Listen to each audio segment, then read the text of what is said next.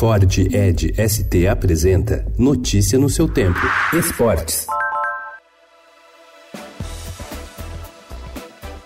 O Corinthians espera acertar ainda neste mês a pendência jurídica com a Caixa Econômica Federal e acertar, por meio de contrato assinado pelas partes, a renegociação do financiamento da Arena em Itaquera. O clube alega que tem condições de cumprir a previsão orçamentária e encerrar 2019 em dia com a dívida que tem com o banco. O diretor financeiro do Corinthians, Matias Romano Ávila, informou ao Estadão que o dinheiro utilizado para pagar o financiamento vem das bilheterias e, caso não seja suficiente para saldar a dívida em alguns dos meses, há a possibilidade de incluir os valores de shows. Segundo ele, a previsão é de acontecer 20 eventos além do futebol no estádio.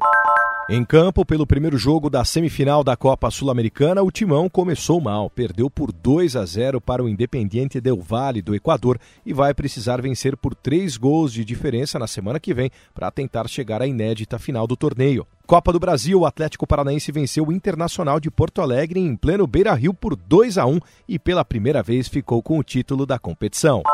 A dívida que a Caixa cobra pela Arena em Itaquera, de 536 milhões de reais, é mais alta do que o valor do elenco do Corinthians. Ou seja, mesmo que negociasse todos os jogadores, o clube não conseguiria dinheiro suficiente para pagar o banco. Ficariam faltando 154 milhões de reais. Segundo o site Transfermarkt, especializado em transferência de jogadores, o atual elenco corintiano tem valor de mercado de cerca de 382 milhões de reais. O jogador mais valioso, Pedrinho, vale 67,7 milhões de reais. Sem poder contar com o brasileiro Neymar suspenso e também sem os lesionados Mbappé e Cavani, o Paris Saint-Germain contou com dois gols do atacante argentino Di Maria para vencer o Real Madrid por 3 a 0 ontem no estádio Parque dos Príncipes, na capital francesa, em sua estreia no Grupo A da Liga dos Campeões da Europa.